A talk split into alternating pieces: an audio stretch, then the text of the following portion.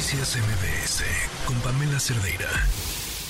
Pues después de, la tragedia y la tensión que ha estado sobre Acapulco tras el paso de Otis, llama muchísimo la atención esta declaración de que el tianguis turístico, que es prácticamente en pocos meses, del 8 al 12 de abril, se queda en Acapulco. Le agradezco muchísimo al secretario de Turismo, Miguel Torruco, que nos acompaña en la línea. Gracias por estar aquí. Muy buenas tardes.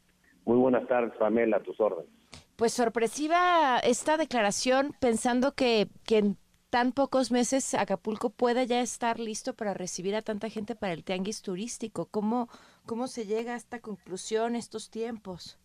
Bueno, en primer lugar, cuando eh, vino esta desgracia, que también hubo pérdidas de vidas y daños al 80% de la hotelería de Acapulco, en total tienen 22 mil cuartos, 20 mil cuartos de hotel, eh, la situación del panorama, pues desde luego los primeros cinco días que estuvimos allá fueron realmente eh, muy tristes y eh, con la gobernadora del estado, Evelyn Salgado, acordamos que pues iba a ser muy difícil llevar a cabo la 48 edición del tenis turístico, que en las fechas que teníamos ya reservadas era del 11 al 15 de marzo. Posteriormente ha habido evolución eh, en materia de luz eléctrica ya próximamente estará el 100%. En agua, en una semana estará ya las dos eh, eh, formas de abastecimiento de agua. Eh, todo lo que es internet, etcétera.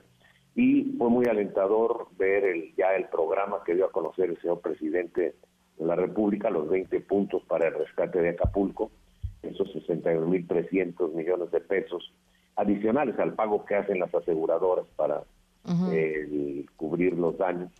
Pues eh, hemos eh, intercambiado puntos de vista con hoteleros, sobre todo donde se pensaba llevar a cabo este gran evento, y empezamos a ver que pues necesitamos 2.500 habitaciones y que puede ser posible llevarlo a cabo, y de esa forma hubo compromiso por parte del sector privado por parte de eh, la persona que dirige Mundo Imperial, donde tienen el centro de convenciones y el auditorio, y eh, hicimos eh, una consulta con todos los involucrados en el Tianguis y decidimos que llevar a cabo la 48 edición del Tianguis Turístico del 8 al 12 de abril también serviría para pues mandar un mensaje tanto a la misma población para levantar el ánimo, a los prestadores de servicios, a la población en su conjunto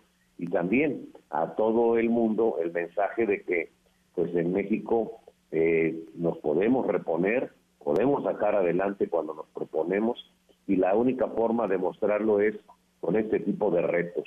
Eh, lo logramos durante la pandemia, cuando el presidente dio los lineamientos, pues veían muy difícil la situación, sin embargo, surgió efecto, del mundo cayó 76%, eh, las 20 potencias que compiten con México desde la óptica económica cayeron 86, México fue el que menos resintió con un 46%. Fue por ello el primer país en levantarse al grado de que el titular de la Organización Mundial de Turismo vino a hacer un reconocimiento especial por la política que implementó el señor presidente. Ahora con la política que implementa con el centro de mando para la atención a lo que ha sido los efectos del huracán de Acapulco, más con el dinero que se va a inyectar y con los avances que se han dado, de seguro que para el tramo desde el aeropuerto hasta eh, donde está Icacos, donde está la zona naval, con los cinco hoteles aledaños, se puede cumplir con el requisito y de esa mm. forma pues enviar un mensaje a nivel internacional de qué eh, cómo de qué están hechos los empresarios de México, en especial de Guerrero, de Acapulco, los prestadores y tendremos un Acapulco fortalecido y estaremos en condiciones para llevar este gran evento que es la feria turística más importante de América Latina y el Caribe y de esa forma estaremos sorteando otro reto más que nos tocó enfrentar en la actual administración por motivos eh, exógenos a la causa de interna.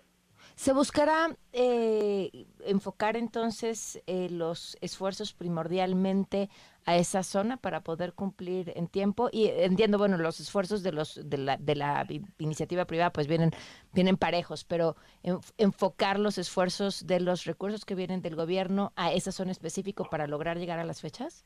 No, los esfuerzos y la prioridad la tiene la población.